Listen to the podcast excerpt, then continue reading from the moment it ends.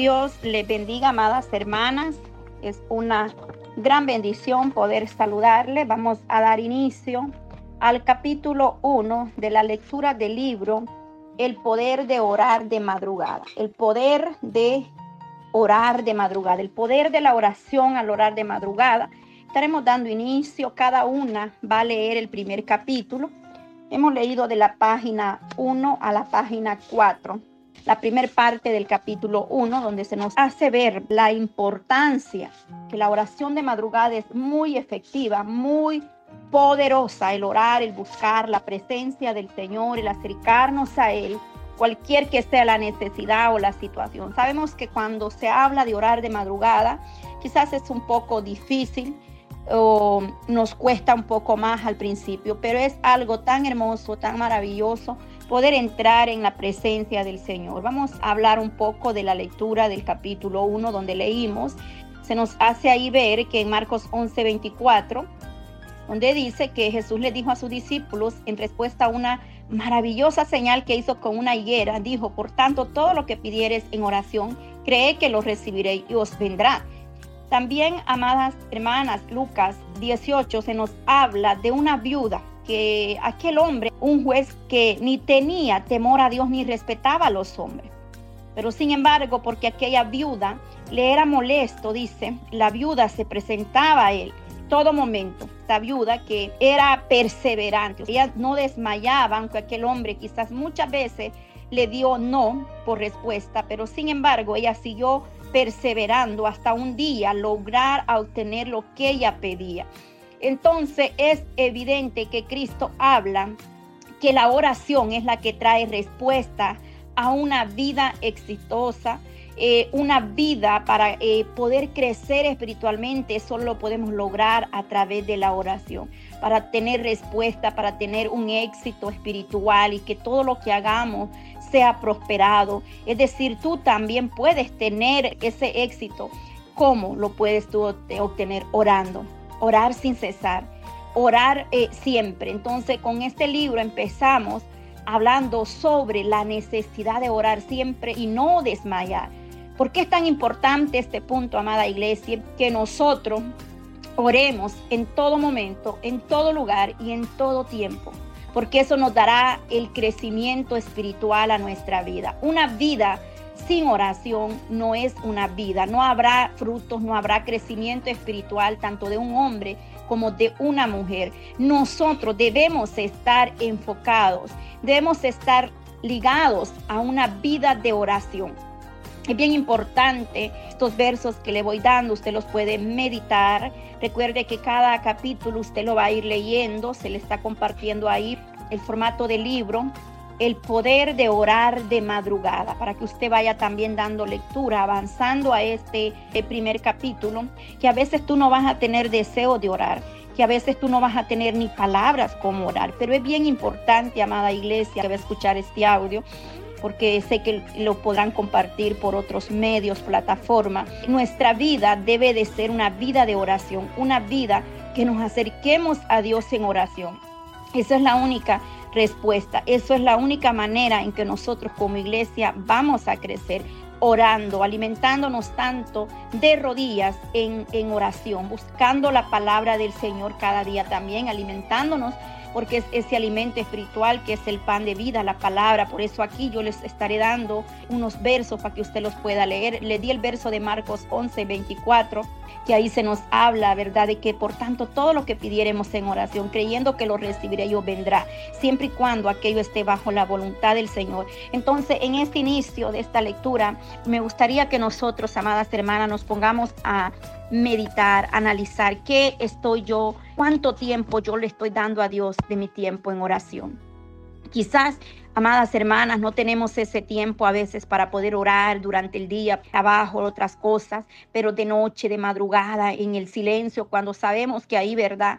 Vamos a, poder hablar con el Padre, poder entrar en la presencia del Señor. Debemos de tener un plan de oración, un plan de batalla eh, para la oración. Esta es una batalla, es una guerra espiritual. Los dardos del, del, adversario, del enemigo, no los podemos ver. Mas, sin embargo, en la atmósfera, en los aires, hay potestades, hay tiniebla. Entonces, yo recomiendo, muy importante, amadas hermanas, que tengamos un tiempo programado para la oración. Dice acá también en el capítulo 1 se nos menciona, eh, Daniel oraba tres veces al día. Daniel era un varón de oración, que no le importó que su vida estuviera en peligro, sino que este hombre oraba tres veces al día al Señor, presentaba delante de él su vida, entraba en la presencia del Padre a clamar, a gemir, sin importar que Daniel estuviera su vida en peligro de muerte, porque era peligro de muerte. Es mejor morir orando que vivir sin orar, nos dice aquel escritor de este libro. ¿Por qué? Porque es mejor estar de rodillas delante del Rey de Reyes y estaremos así de pie delante de los hombres o de las autoridades. Entonces es muy importante doblegarnos a la presencia del Señor. Vemos el ejemplo de la viuda, aquel hombre que por, por naturaleza de fuerza eh, no podía hacerle justicia a esa viuda. Mas, sin embargo, la oración de esta mujer pudo doblegar a un juez que se consideraba fuerte, que no tenía temor a Dios, ni respetaba a los hombres. Pero, sin embargo, el poder de la perseverancia, de la oración más que todo, hizo que lograra y que este hombre hiciera lo que esta mujer quería. Entonces aquí podemos ver un gran ejemplo de orar y de persistir en la oración hasta tener resultados deseables, que nosotros no desmayemos, que la oración desde Génesis hasta el último libro eh, o hasta los últimos días o tiempos que vivimos ha sido la única manera o ha sido realmente el método que Dios nos ha brindado para estar cerca de Él. Es el único medio de comunicación, es es esa cercanía, es hablar con Dios, es entrar en la búsqueda de la intimidad eh, personal, de poder acercarnos, escuchar a Dios también, a poder tener una dirección de Él para poder nosotros seguir avanzando en nuestros proyectos. Que todo lo que tú hagas, que todo lo que tú quieres hacer, lo presente delante del Eterno en oración. Así como le vuelvo a repetir, Daniel cuando aquellos gobernadores querían encontrar algo para acusarle, ellos formaron o idearon una idea para que Daniel eh, se, se diera en aprieto. Y fue ahí cuando dice que obligaron al rey que firmara una ley donde estaba escrito diciendo que nadie se podía poner en contacto con su Dios, porque estos sabían que, Dios, eh, eh, que el Dios de Daniel era el Dios todopoderoso. Y eso le iba a costar la pena de muerte a Daniel. El que lo hiciera iba a ser echado al foso de los leones. Sin embargo, Daniel no tuvo temor, no se dejó intimidar, no se dejó manipular, sino que Daniel continuó orando, aún sabiendo que iba a morir o podía morir comido por los leones. Esto es un gran ejemplo, amadas hermanas, iglesia, que a nosotros nos tiene que motivar para seguir perseverando. Hemos hablado de la viuda de Lucas 18 y le estamos hablando también del gran ejemplo de Daniel. Daniel estuvo dispuesto a morir antes que dejar de orar. Y eso, hermana, ahí hay poder de Dios. Cuando tú te doblegas, cuando tú no le crees al hombre, cuando tú no le temes al hombre o lo que el ser humano hará.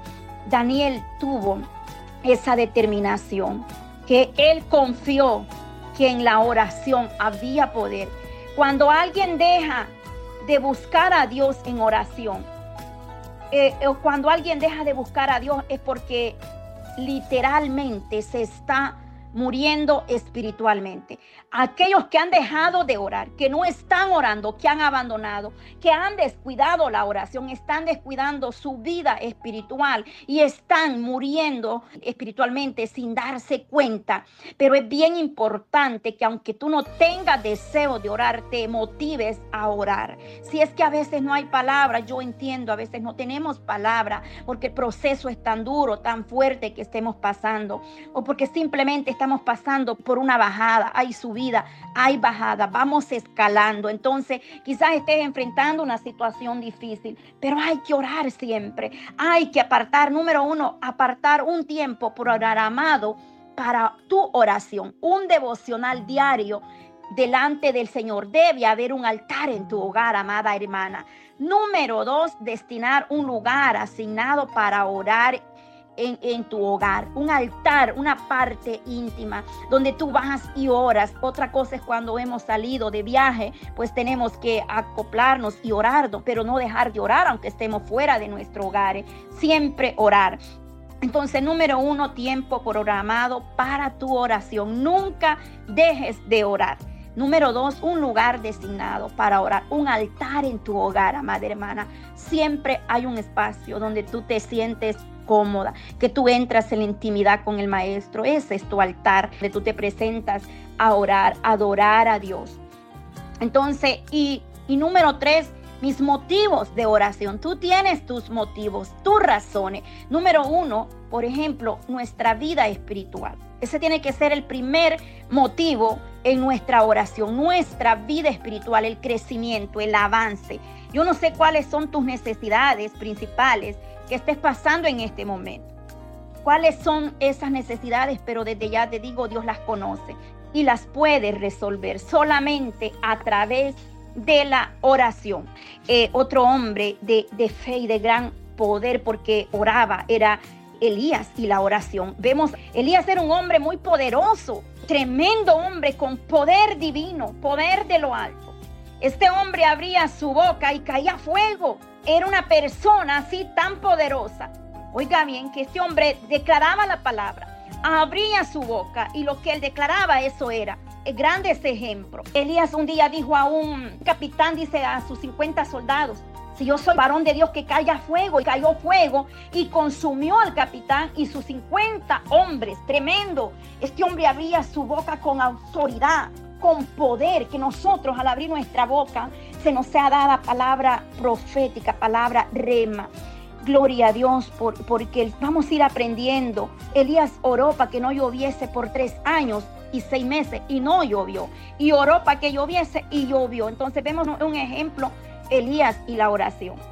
Eh, vamos a ver que Pablo nos dice también allá a los cristianos en Efeso, orando en todo tiempo, orando en todo tiempo, no dejando de orar, porque así como nosotros comemos, nos alimentamos, también así nosotros tenemos que alimentar nuestra vida espiritual. Nosotros, amada iglesia, no todo el tiempo podemos estar sin esa dirección del Señor. Nosotros como iglesia necesitamos la dirección divina, necesitamos la oración, necesitamos ser guiados por Dios. Un matrimonio tiene que estar en oración. ¿Por qué? Porque queremos ver frutos eh, espirituales. Un ministerio, un ministerio tiene que haber oración. ¿Por qué? Porque queremos ver frutos en el ministerio. Entonces, seguir orando, orar para que nuestra vida no se seque o no caigamos literalmente en una muerte espiritual. Eh, son ejemplos lo que hemos visto de estos varones, Elías, la mujer de Lucas 18, eh, Daniel, la importancia de poder siempre estar orando. Todo hombre y toda mujer, eh, Dios, fueron personas con una vida de oración. Y en este libro va a ayudar, nos será de gran bendición. Yo le animo a esforzarse. Tú puedes buscar a Dios de mañana, de madrugada. No digas, no puedo, me cuesta. Yo sé que muchas dicen, no puedo, me cuesta orar de madrugada, pero es bien importante estar buscando la presencia del Señor. Muchas, nosotras, podemos orar. Eh, sí se puede orar fervientemente como Elías. El gran ejemplo que tenemos es de Ana cuando derramó su alma delante de la presencia del Señor. Eh, la oración, eh, no hay ministerio, yo siempre lo he dicho, no hay ministerio si no hay oración. En un ministerio debe de haber oración y mucha oración. Así es que yo le motivo, hemos leído eh, el capítulo número uno, página uno hasta la cuatro. Yo le motivo a animarse, esforzarnos para seguir con esta lectura eh, avanzando que sea de bendición. Padre, te doy gracias por este momento, Padre Santo, por poder acercarnos delante de tu presencia para darte las gracias y que tú, Señor amado, pongas un despertar, un espíritu de, oración, de adoración, Padre, de poder acercarnos al trono de la gloria, poder entrar confiadamente, Padre, de poder estar orando en todo tiempo, buscando, Padre Santo, esa respuesta que viene solamente de usted, Padre. Yo, Padre eterno, le pongo cada una de mis hermanas esta hora, Padre, que sea usted ayudándolas, motivándolas, Señor, poniendo un deseo cada día, que deseemos acercarnos más más a ti, Padre, y orar con mayor eficacia, Señor, podernos acercar, Padre Santo, que tengamos estrategias espirituales, Señor, que aprendamos, Padre, a darte el primer lugar, Padre Santo, a buscarle en oración, Padre, a leer las sagradas eh, palabras, Señor. Primer lugar, Padre Santo, buscarle, Señor, eh, en oración. Segundo lugar, acercarnos, Padre, cada día, poder estudiar, Padre, tu bendita palabra, Señor. Y que orando cada día, Padre, Señor, cada día, Señor, tengamos ese tiempo de altar para acercarnos a ti. Que sea, Dios mío, usted glorificándose en cada una de mis hermanas que van a poder eh, ser parte, Dios mío, de esta bendición, de esta, de esta lectura, Padre, el poder de orar de madrugada, Señor. Gracias, Padre, que en lo personal ha sido de gran bendición a mi vida, Señor. Yo le doy gracias, Señor, en el nombre de Jesús de Nazareno. Dios le bendiga. Bendiciones.